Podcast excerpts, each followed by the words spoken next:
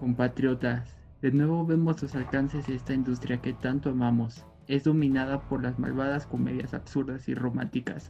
Me canso, ganso. Viva los héroes que rompieron barreras y llegaron a lo más alto de la industria cinematográfica. Iñárritu, viva Cuarón, viva Del Toro. Pero carnal, no manches, igual como quieres que haya buena calidad en cine si no hay valor para invertir, amigo. Y además esos tipos, los que tú mencionas, pues estos canales ya no están acá. Eh, viva Coco. Güey, esa madre no es mexicana, esa madre solamente se basó en la cultura mexicana y fue como tal una forma de apropiación cultural. Y además celebramos también la parte de que nosotros somos el cuarto país en ingresos en taquilla, pero pues desafortunadamente no somos consumidores de nuestro cine. Alégrate, caguado. Yo soy Arturo y aquí está mi compañerito, el oriental. Ay, sí, güey, ahorita pues sí, soy muy mexicano, güey, pero el resto del año, no, güey, yo me quiero salir de Latinoamérica, pero... Cállate tú ni eres aquí. Sí, güey, pero al menos yo amo tanto México que me gusta el, el pozole y esa madre está en mis venas. Ah, qué rico, unos taquitos. Unos taquitos, güey, estaría chido, ¿no? Después. Bueno, bienvenidos al tercer episodio de Cámara No es Cierto, el análisis que neta nadie pidió. Y esta vez nos vamos a enfocar en nuestro querido México, un México lindo, pechocho, bonito, que va iniciando con todas sus fuerzas en el cine. ¿Qué digo va iniciando? Éramos triunfadores desde antes. Uf, uf, grandes ligas, señor Oriental. ¿Qué me cuentas? Dime datos así que a lo mejor en una conversación dirán, ah, nomás este güey sabe. Haz de cuenta que los hermanos Lumière estaban ahí, ay, pues vamos a, vamos a hacer esta máquina. Y dice, sí, sí, sí, vamos a hacerla. Y que la hace, ajá en 1895, pero son como tres meses después, con invitados muy exclusivos, y de ahí en esos invitados estaba el señor Porfirio Díaz, un presidente enorme que después se convirtió en nuestro primer actor mexicano. Se grabó paseando en el parquecito con su cabellito aquí bien, ah, bosque Chapultepec, un domingo de Porfirio Díaz. Entonces, ese fue el primer cortometraje mexicano, Porfirio Díaz sacando a pasear a su caballito. No, pues este, entonces esos, esos datos me van a hacer poder estar con una chica, amigo. No, pues quién sabe. A lo mejor le gustan los caballos, le gustan los paseos o le gustan las revoluciones porque después las películas mexicanas era todo de revolución, de lucha, de misterio. Completamente diferente a lo que tenemos hoy en día la llegada de la tecnología nos ha hecho suaves. Que la generación de cristal, amigo, no se vale. Ellos pintan a Zapata. ¿Qué le están haciendo a mi Zapata? ¿Por qué lo hacen? Pero ese carnal era bisexual, amigo, entonces no lo sé. Oh, tú te gusta arruinar todo, de veras. Pues sí, güey. También no. Te gusta, no, no, no, ya, ya, ya. A ver, ¿sabes qué? Arruina esto. Vamos a arruinar a las películas taquilleras más grandes de México. Ah, eso, me late, eso me late. O podemos arruinar a las películas mejor criticadas de México. Mm, no creo que las vayas a poder arruinar, amigo, pero intentemos, ¿no? Pues no, porque ni las he visto. Ah, no es cierto. Yo vi Roma como señor culto del 2018. Yo me senté, pagué mi Netflix y vi Roma. Pero ni la acabaste, güey. La acabé, o sea, estaba bien buena. O sea, Cleo, claro que la Cleo, hay que apoyar a Cleo. Ay, sí, ay, sí, güey. Ella es mi prima, ¿no? Que tú estás más güera. Ah, mi prima la Yalitz, me voy a Oaxaca, prima, ¿cómo está? Y ya me saluda, vamos por el pan y hacemos los mandados. Pero bueno, y ahí está bien la familia. Pero vamos a hablar de cinco de las mejores criticadas y cinco de las más taquilleras. Vamos a empezar el número cinco. A ver, ¿tú cuál crees que sea el número 5 en las más taquilleras? Bueno, amigos, según el eh, Sector Cine que lanzó la lista, o bueno, hizo el recuperado de los datos referente a las más taquilleras, sale una película que la verdad yo detesté, no la aguanté de ver, solamente la vi porque mi mamá la puso. Se llama Mi Reyes contra Godines. ¿Y de qué trata? ¿Pero por qué? Si todos somos Godines, todos trabajamos en esta sociedad that para el capitalismo, eso no se vale. Y esto nada más está haciendo la parodia, ¿por qué lo odias? No, no, no, a mí se me hace muy buena película. A ver, dime qué, de qué se trata. Mira, esta película trata de una empresa y esta empresa es de zapatos. Hay un grupo de godines que son como que los más afines al jefe. Hay un tipo que se podría decir el gato del patrón. Y el patrón tiene dos hijos, los cuales son los mis reyes, que también esos güeyes tienen con su grupito de godines como que intentando emprender negocios y con esos güeyes que te ponen internet de, oye amigo, con tres sencillas aplicaciones puedes hacerte multimillonario. Pero bueno, este güey pues se muere, el dueño de la empresa. Ahora, ¿quién va a ser el que dirige la empresa? Y ya lo que hacen es que se van a un concurso para poder tener la patente de unos zapatos para el sector salud. Tanto los Mirreyes contra los se van a enfrentar y van a ver quién saca el mejor producto. No, no, no, desde el principio yo ya sé que se van a terminar amando. Mis Reyes contra Godines, por favor. Se termina, es como Batman v Superman. Hay una Marta, siempre te va a tener que haber una Marta ahí. Realmente yo siento que la película es muy predecible, siempre pone la fórmula de nosotros nobles. No, no es cierto, neta que es una buena película. Los mis reyes, no, sí, pues reflejan los villanos de esta sociedad, claro, muy buena adaptación.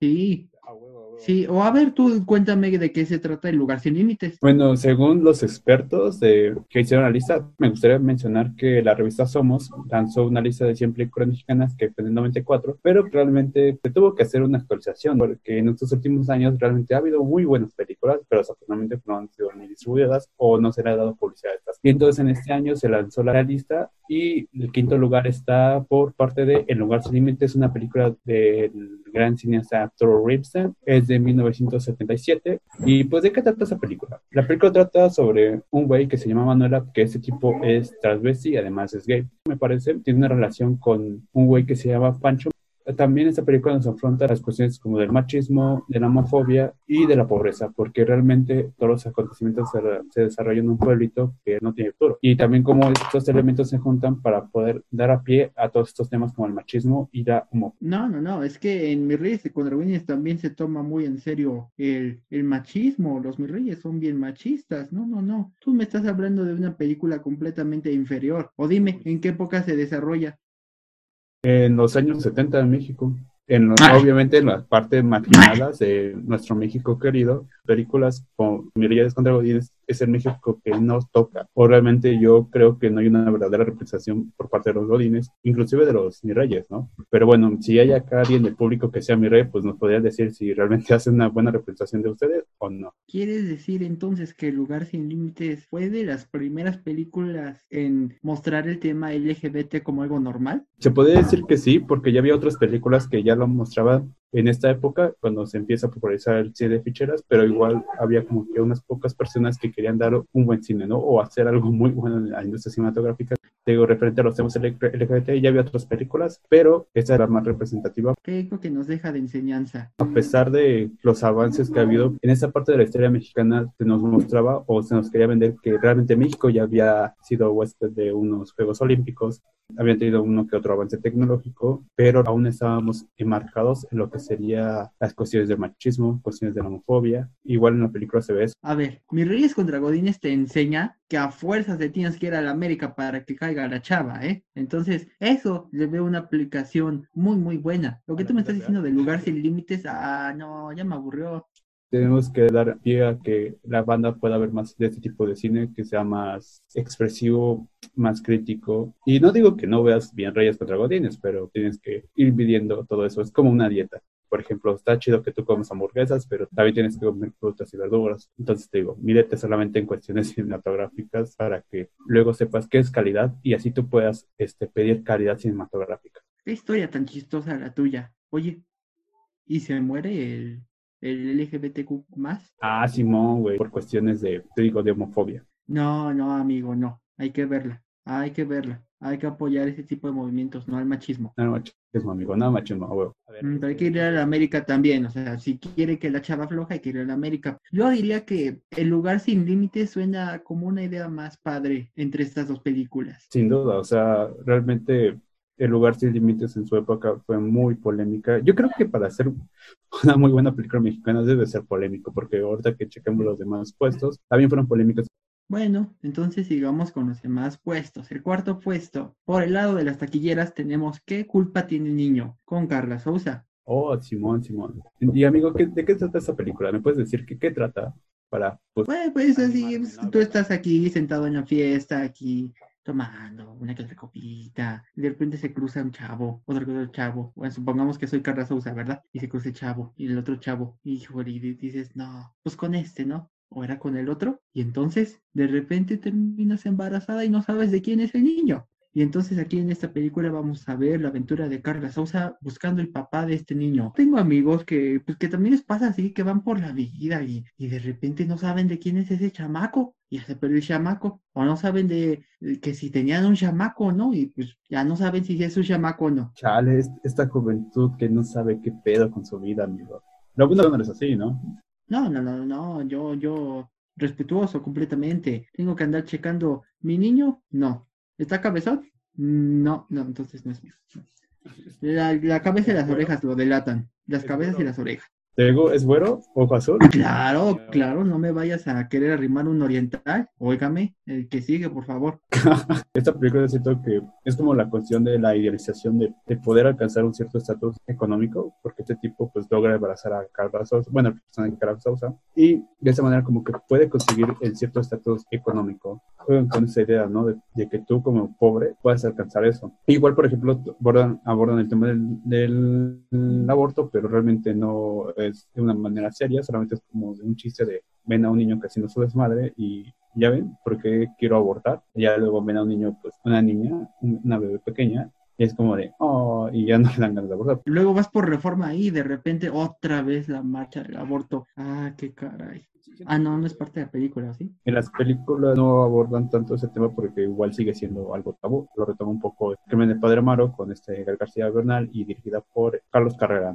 Y bueno, por otra parte tenemos a una película hermosísima que se llama Macario. La película juega con el sentimiento de hambruna de los personajes, ya que igual esa película se desarrolla en un pueblito, retrata como la verdadera pobreza que se veía en ese entonces. Y de hecho también esta película fue muy polémica en su tiempo, ya que fue a banda que decía, no, ¿cómo es posible que retraten a México así? Pero realmente es la forma en cómo estaba. Si retomamos como el año que se hizo, la mayoría de esas películas, o la mayoría de las películas que salían, eran melodramas rancheros donde pobre pues es feliz a pesar de, de sus deficiencias. Y entonces este tipo hace un cambio radical, porque aquí el pobre lo ponen como un güey que es egoísta, porque el tipo no puede comer en paz porque tiene que darle de comer a sus hijos y tiene que dar el pan para ellos. Y él se queda con ese hambre, ¿no? Y con ese egoísmo que tiene. Entonces este güey pues se va a las montañas con un pavo que le da a su mujer, ya que pues le dice, oye vieja, pues la neta quiero un pavo para mí solo, yo lo único que pido. Y se lo dan y se van a las montañas, se encuentran a tres entes que se puede decir que son la representación mexicana, que de Dios, del diablo y de la muerte. Y entonces pues le dice al Dios, "Ne, ni madres, no te voy a dar nada. Le dice al diablo tampoco, porque pues yo no quiero dinero. La verdad yo tengo mucha hambre para tener dinero. Y, y va a la muerte y la muerte pues le dice, pues va, yo te doy porque pues te ves igual de flaco que yo. La muerte le dice, pues va, gracias por ser chido conmigo. Te voy a dar una poción en la cual esto va a hacer que puedas curar a la gente o revivirla. Y entonces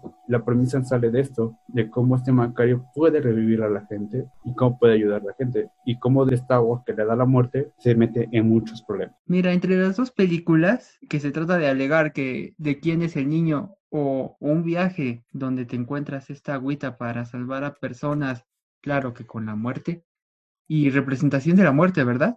Sí, representación muy mexicana de la muerte. O sea, suena más interesante Macario. Es que, güey, no mames, es Macario, no mames. ¿Cómo quieres comparar, comparar eso con qué culpa tiene el niño? Yo pienso que Macario tiene más interés y deberíamos de comprarla, ¿no? A ver si nos financiamos con Pixar y hacemos Coco 2 a base en esta, en esta película. Chale, amigo, tú sí, te- tú sí fumas de la buena, ¿no? Mira, pues abuelita Coco, no te metas con abuelita Coco. No digo que Coco sea mala, pero no, creo que es muy, muy cabrón eso, ¿no? Para poderla adaptar para Coco 2, güey. Creo que es de las mejores, Macario. Así como lo cuentas, se oye muy buena para un día de muertos. Pero bueno, todavía no estamos en noviembre, vamos a pasar a la siguiente. El número 3 lo tiene Omar Chaparro, No Manches Frida 2. Ya habíamos visto la primera de No Manches Frida, una maestra que llega a otro maestro, es el problema, pero mira, al final Omar Chaparro se la liga y pasa todo bien. Ahora en la segunda parte se van de vacaciones, tienen una competencia escolar, es importante que estén disciplinados al 100%, pero no hay disciplina y entonces pasa todo lo que tenga que pasar la película, te enseñan que las personas que estudian o que ponen su disciplina luego no ganan y terminan ganando los que festejan. Pero bueno, ni siquiera ese es el mayor de sus problemas, el mayor de sus problemas es la comedia que ponen de flatulencia y Al menos concluimos en algo o estamos de acuerdo en algo, que esa película realmente pues da lástima a veces verla, solamente te ríes por lástima. Siento que es como el pedo de la Rosa de Guadalupe, que a pesar de que no es una comedia, pero es la mejor serie de comedia involuntaria. Y esta pues desafortunadamente es una comedia y solamente te ríes por compromiso. por lástima. Por Pero bueno, de las mejores criticadas que tenemos. O una película de Luis Buñuel, esta película fue estrenada en 1962, se llama El Ángel Exterminador. Muy buena película. De hecho, tiene una premisa muy sencilla. A ver, convénceme, ¿de qué trata? El Ángel Exterminador tiene una premisa muy sencilla. Es de por qué una banda de riquillos no quiere salir de la sala y cómo esto afecta en su cordura. Esos tipos que son riquillos, pues son de buenos modales, tienen una buena educación y cuando se ven envueltos en unas situaciones donde falta recursos, ¿qué pasa? La gente se vuelve loca. Hay una escena donde estos güeyes tienen que romper el drenaje para poder conseguir agua y también ahí se olvida como que todos estos formalismos de primero las mujeres porque son las más importantes, aquí dicen, a la verga, yo quiero vivir más que tú, entonces pues yo voy a ir por el agua, ¿no? ¿No estás hablando de una adaptación del 2020 del COVID? Pues más o menos, güey. Realmente cuando hay una escasez de recursos, ¿qué pasa? La gente se vuelve loca. Es como, por ejemplo, la, la, cuando hablamos de los monobos y los chimpancés, por ejemplo, los monobos son güeyes que, pues, la neta son muy buen pedo, es amorosos, tienen relaciones casi cuando pueden. ¿Y qué pasa con los chimpancés? Los chimpancés son, es banda muy, muy rebelde, son muy agresivos, pero eso también se debe a una cuestión de recursos, ya que los monobos no tienen que compartir su comida con los gorilas y los chimpancés tienen que compartir su comida con los gorilas. Y entonces esto hace que los gorilas acoplen el alimento y los chimpancés se queden con poco alimento. Entonces el alimento que te queda tienen que luchar por él. Pero bueno, retomando esta idea de el ángel. A mí me suena a señora luchando por papel de baño en el bodego rara. Y gel antibacterial. No te olvides del gel. Y gel antibacterial. Pero bueno, el ángel extinguidor toma esta premisa y nos hace ver que realmente nosotros somos animales, ya que cuando hay una falta de recursos o cuando las situaciones no son las más favorables, perdemos la cabeza, nos volvemos animales. También retoma un poco la cuestión del surrealismo, que hay varias escenas que te pones a pensar y que hacen referencia a los sueños. Se retoma un poco del expresionismo alemán, pero bueno, eso también sería un buen tema para otro podcast, el expresionismo alemán. Pero bueno, regresando con esta película, pues la verdad es muy buena. Es, es clasificada como la tercera mejor película del cine mexicano. Entonces, señor Arthur, ¿qué opina de esta película o qué cree de esta película? Si es una película parecida a la pandemia, ¿en qué acaba la película? ¿Nos van a dar vacunas? ¿Rusia salva el día?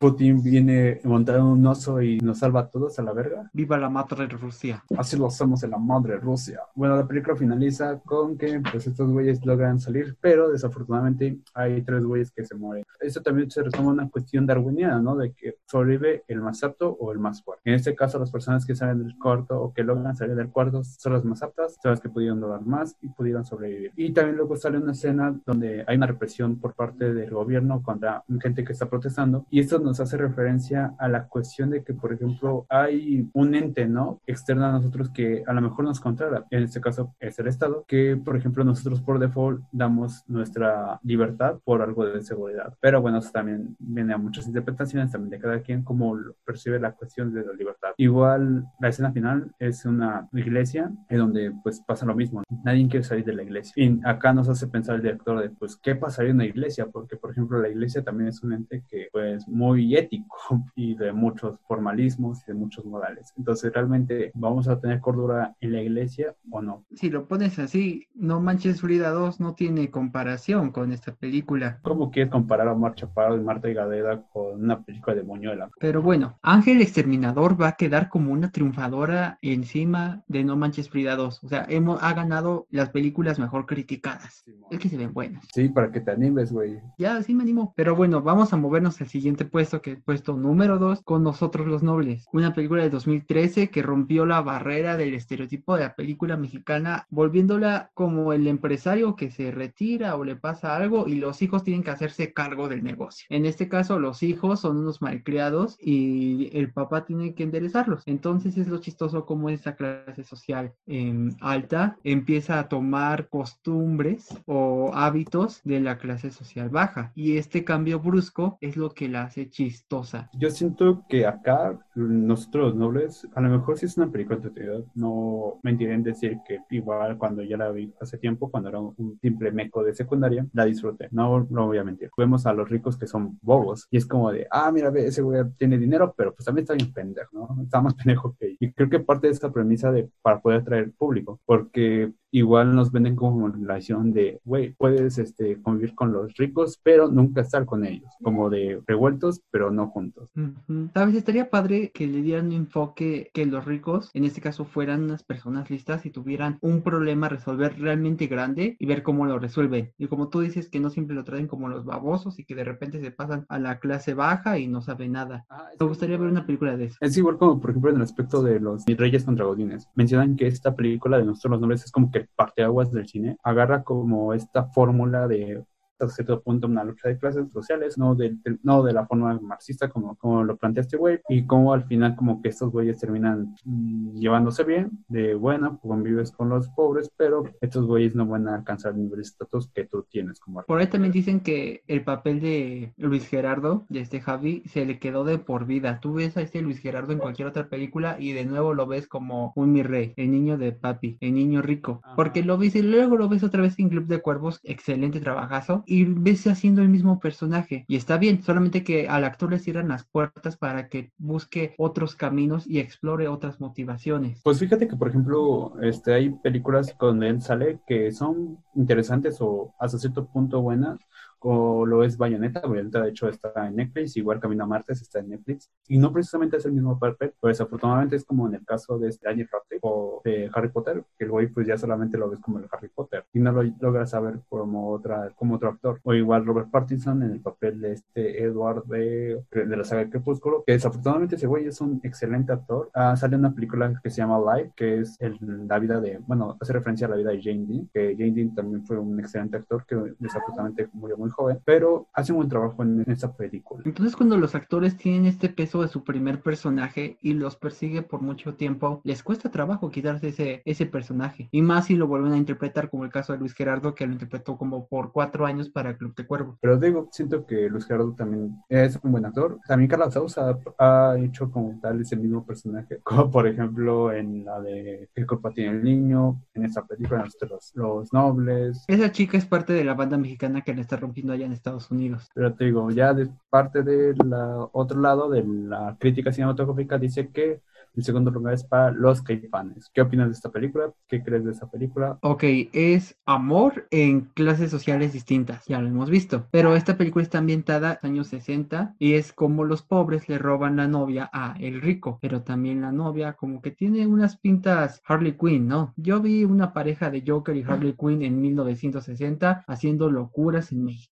Yo siento que la película más retrata las cuestiones de cómo era la juventud en esos años, ¿no? Porque igual se puede decir que en los años 60 también fue dañada por las cuestiones de los movimientos sociales, tanto por ejemplo de las mujeres, tanto de los negros en Estados Unidos, de la comunidad LGBT, y ya tiempo después fueron los movimientos estudiantiles. De hecho, también en México hubo muchos movimientos, tanto obreros, de, de doctores, de traileros, que eso también como que dañó la cuestión social en México, pero retrata más la cuestión de las ciudades. Acordémonos que antes se, trataba, se retrataba más que nada como que la pobreza, pero más que nada como en los pueblitos, en los ranchitos, y no tanto en las ciudades. A lo mejor sí, pero bueno, también como que esa cuestión del amor entre el personaje Julisa, que dato curioso, Julisa es el hermano del productor de Televisa, y también sale Oscar Chávez, que es el personaje de El Estilos, que desafortunadamente en este año se nos fue Oscar Chávez, un grande, y es una representación de la sociedad mexicana y también de la vida nocturna, porque también hay escenas tanto en los cabarets, en las plazas públicas y todo eso. Entonces, ¿qué opinas de la película? ¿Qué crees de la película? No me impactó, no me causó ningún impacto. Esta película tiene un nivel cultural muy importante porque la película también fue coescrita por un grande de la literatura mexicana que fue Carlos Fuentes. También hay un cameo de Carlos Monsiváis, que también es uno de los grandes intelectuales mexicanos. También retoma mucho de la jerga cultural que se tenía en ese entonces. Es muy importante esta película también por el aspecto cultural y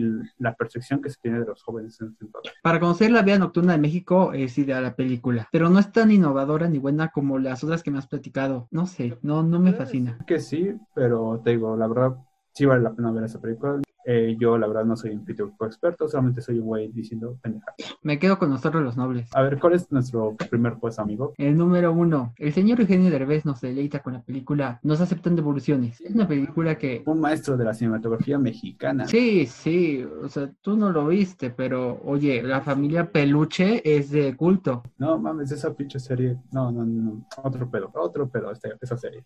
Yo creo que hay que dedicarle un semestre de estudio en Harvard, pero bueno, hay Se me hace que está muy saturado, está muy saturado y por eso no lo abren. Apreciación de series, sección de Eugenio Derbez, y ya te saltan todo este semestre de semestre de la familia Peluche, de viaje con los Derbez, una que otra cosa. Y entre esos talleres no se aceptan devoluciones. O una especialidad, güey. No, yo creo que se debería ser una especialidad. Permíteme acabar con mi tesis de no se aceptan devoluciones, ¿sí? Aquí tengo el documento. Especifica que en Acapulco estaba este Eugenio Derbez viviendo, donde se enamora de puras gringas, las conquista. De repente se le aparece una hija, te va la madre y Eugenio Derbez se queda con una niña sin ningún preparativo alguno. Es decir, es un papá sin ninguna educación. Luchón, güey, papá luchón. Es un luchón. Exacto. Se va en busca de la mamá, se va a Estados Unidos, pasa a la frontera y después encuentra por azares el destino un trabajo como doble de riesgo. La mamá llega porque quiere conocer a la niña y hay unos pedos ahí, tanto legales, pero bueno, ¿qué? Es el papá luchón. Muy buen argumento. Te conmueve el corazón. Sí, es no mames, güey. Yo lloré con la película. Lo que todos decimos. Sí, güey. Lloré más que cuando murió Hachi, güey. Pero mira, lo que me gusta de la película es cómo nos muestran México en Estados Unidos. No exactamente están diciendo, este señor es un mexicano. No, es que se fueron a Estados Unidos y están siendo orgullosos de ser mexicanos allá. Y eso me gustó. Me gusta cómo el señor Eugenio trata de desviar la atención de la chica con una mamá falsa. Lo hace bien. Me gusta cómo después toman el asunto la mamá y la otra chava. Se van a juicio y demás. Entonces, pues el güey ya viene de regreso y nos damos cuenta de, adivina qué pasa, amigo. Adivina qué pasa, pinche giro inesperado. Se muere la niña. Ah, yo pensé que no era su papá. Ah, bueno, eso es antes, ¿no? De que él fue su papá, pero, ah, sorry, chavos, spoiler alert, pero bueno, creo que ya todos vieron esta película, entonces pues, ya no cuenta. Sí, estamos hablando de las más taquilleras, yo creo que todos ya la vieron. Entonces nos damos cuenta que, no mames, güey, la niña se muere. ¡Oh, qué sorpresa! Déjalo así, a todos nos dolió. No, güey, o sea, tengo, la película es muy predecible. Mira, cuando tu mamá conoce a Batman y ayuda a Batman, claro que tu muerte te debe de doler. Bueno, pues sí. Pero te digo, o sea, lo, lo, que yo me refiero a la película es demasiado predecible. Eh, por ejemplo, yo me di cuenta de que la niña iba a morir cuando fueron al consultorio. La niña se cansaba mucho y se dormía. También cuando intentan buscar una mamá sustituto, porque es como de, güey, ¿para qué buscas una mamá si esa señora no se va a quedar con la niña? Tienes un punto. Pero mira, podemos notar aquí que también en el reparto está, oh, señorita Carla Sousa. Ah, yo creo que para que una película mexicana sea taquillada debe estar Carla Sousa, güey. Porque mira, a ver, está en esta, está en Nuestros Nobles y está en qué culpa tiene la niña. Entonces, la banda que nos esté viendo, a lo mejor una productora así bien Vargas, para que su película sea taquillera debe ser Carla Sousa. Aunque sea el póster de la otra película donde sale, ¿no? A ver si pega. Entonces, ¿qué, qué tienes del otro lado? Del otro lado, ¿qué tenemos? Una joya del cine mexicano. De hecho, esta película es considerada como patrimonio cultural de la humanidad por parte de México. Es una película realizada en 1950 por el gran director Luis Muñuel, el español que más que español es mexicano. De hecho, ese güey se nacionaliza mexicano y trata la vida de unos niños en los cuales están en los barrios más pobres de la ciudad, las zonas marginadas, por eso los olvidados. Y porque, por ejemplo, en esa época, pues estaba Miguel Ángel Camacho, era el presidente, y entonces este güey nos vendía como una cuestión de que estábamos progresando, teníamos tecnología, teníamos grandes universidades, pero realmente esa universidades para quién, tecnología para qué, o tecnología para cuántos. Aún se vivía esa gran pobreza. Esa película también fue muy criticada en su tiempo por parte de la banda que decía, es que es un, ¿cómo es posible que retrates a los pobres así? ¿Cómo es posible que retrates a una mamá así? No mames, una mamá nunca le daría su espalda a un hijo, no, siempre daría al menos un taco. De hecho, una maquillista o una peina, una que se dedica a los peinados, se fue de la producción por eso, porque es como de, güey, ¿cómo es posible que retrates a una mamá así? Las mamás mexicanas, ¿no? También esta película tuvo un punch por parte de los intelectuales porque, por ejemplo, este Octavio Paz escribió un texto que se llama El poeta Buñuel, haciendo referencia a la película de los olvidados, diciendo que es una maravilla, una exquisitez del cine mexicano. De hecho, es arte esta película esa madre sí es arte, no las, no como tú le dices a tus morras de eres arte. Pero entonces, ¿qué hace que los olvidados no sean olvidados? Recrea a los pobres de una manera realista. Es como te decía antes, eh, las películas de pobres representaban al pobre como un güey humilde, un güey trabajador, un güey que, pues bonachón, ¿no? Como la como Pedro Infante, se puede decir, un güey de sentimientos bonitos, pero en esta película no, nos, vamos, nos damos cuenta que también los pobres pueden ser unos hijos de la chingada. Y de hecho, o sea, esa película es de tonos grises, porque también pone a la clase burguesa o a la clase privilegiada también como bueyes que son malos. De hecho, hay una escena donde un tipo que se nota que es un pederasta, así que llevar al niño. Pero, por ejemplo, también retrata de que a veces tú, a pesar de que tú quieras salir de, ese, esta, de, esta situación de pobreza o quieras poderte desarrollar, a veces no es posible porque la misma sociedad te va atrapando, como fue en el caso del el niño de la película, en el cual su hermano pues no lo deja progresar, no lo deja que se pueda salir de ese estado, porque la misma sociedad te va, te va limitando, ¿no? Te va creando más problemas. Y dato curioso, esta película estaba perdida por un, un buen tiempo, el original, el negativo original estaba perdido por un buen tiempo, pero pues gracias a que hubo una oferta, hubo una subasta, se pudo conseguir el negativo original por parte de la Filmoteca de Luna y se dieron cuenta de algo muy interesante. El negativo estaba filmado en nitrato. Y eso que quieren decir, me van a decir, oye, pues qué pedo con esa madre, ¿no? ¿Por qué dices que nitrato, esa madre estaba filmada en nitrato? Ah, bueno, el nitrato era un material muy, muy flamable. Muchos cines se quemaron y también se tuvo que hacer varios centros de recuperación o de, de preservación de cines, porque que esas películas eran muy inflamables. Se suspendió la producción de este material en 1945 y la película fue filmada en 1950. Y pues, ¿qué,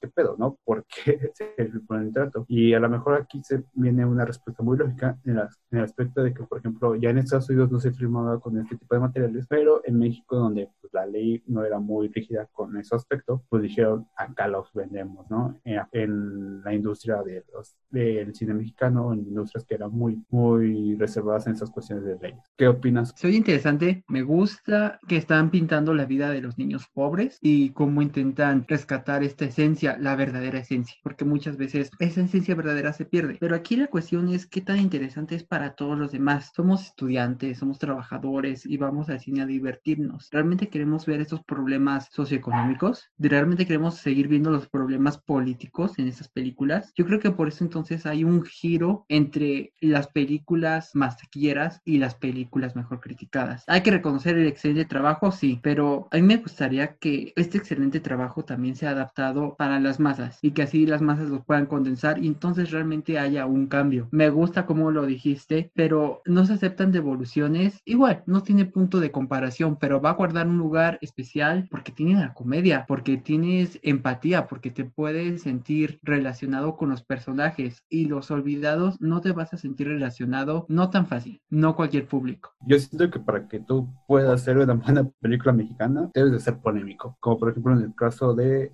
en Lugar Sin Límites de Arthur Bernstein, también con Macario, también fue muy polémica en su momento por la misma representación de los pobres, o inclusive esa película, que por ejemplo está la tachado muchos críticos de que fue una falta de respeto a México, de cómo es posible que tú vayas a, a recrear México de esta manera, pero estos güeyes no tomaron en cuenta que realmente así era México, así estaban viviendo los pobres en las ciudades. De hecho, Buñuel cuando empezó la investigación para su película, tuvo que irse a los barrios bajos, tuvo que caminar por esas partes de la ciudad para buscar locaciones y también para ver cómo estaba el ambiente. Hay también un dato curioso acá con la escena final, que hay dos, dos finales alternativos, pero pues el final chido es el que está en la película. Viendo que, por ejemplo, la escena final se toma de documentos y de noticias que salían en el periódico, de que esas noticias eran de niños que, está, que estaban muertos en las montañas o niños que estaban muertos en, los, en las basuras, y creo que tampoco esta realidad es ajena a nosotros, porque igual vivimos en un país donde creo que matan cuatro niños al día o cinco niños al día, entonces realmente no hay un punto de comparación de antes con ahora, claro que sí, aún seguimos viendo ese México ahorita, aún vivimos,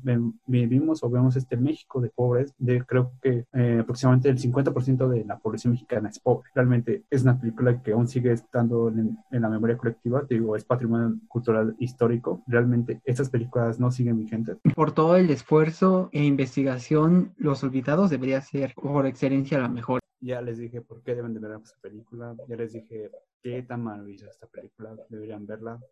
También, inclusive, si tienen la oportunidad de poder ir a la Cineteca, que ahorita está la exposición de Buñuel, deberían ir a verla, aprovechar. ¿Quién va a ir ahorita a la Cineteca? Pues no sé, güey. Pues no tenemos carro, ¿cómo vamos a llegar a la Cineteca? Pues Tienes que banda... exponerlos en el transporte. Pues la banda que pueda ir, güey. Por eso dije, si tienen la oportunidad, obviamente, pues cuídense, chavos, los queremos. Son todo un amor de personas por ver este podcast. Y bueno, igual me gustaría decir, añadir otro dato inútil, que esta fue la tercera película de Buñuel acá en México. Y con esa realmente la rompió en grande, ¿no? También me gustaría finalizar con unos saludos de, mis compas porque pues se enojaron cuando dije que en el primer podcast que no tenía amigos, pero bueno, ahorita pues ya les diría que un saludo para el Diego, para el Bernie, para el Volcanes, el Ale, para Diana, por si acaso. el buen abrazo. Así como saludan, queremos que comenten sus películas favoritas mexicanas de ellos. Ah, Simón. Ah, también para mi hermano, porque si no se enoja ese güey. Ah, sí. Todas las películas mexicanas, tus favoritas, por favor, coméntenlas. Y bueno, les diría que igual comenten acá cuál es su película favorita de buen cine mexicano, al igual que si también les gusta ver los churros palomeros, como puede ser No Manches Vida 2 o este Virreyes contra Godines. Bueno, les recordamos que nos pueden escuchar en Anchor, Spotify, o YouTube. En YouTube. En YouTube, because I'm Mexican. ¿Tú tuviste, güey, o no tuviste? Yo sí tuve. Ah, yo, yo también yo tuve. Pero bueno, Les agradecemos toda su atención y nos vemos en el siguiente episodio de Cámara. Esto no es cierto. El análisis que neta, no perices. Adiós, chavos. Fina noche, fina tarde, noche.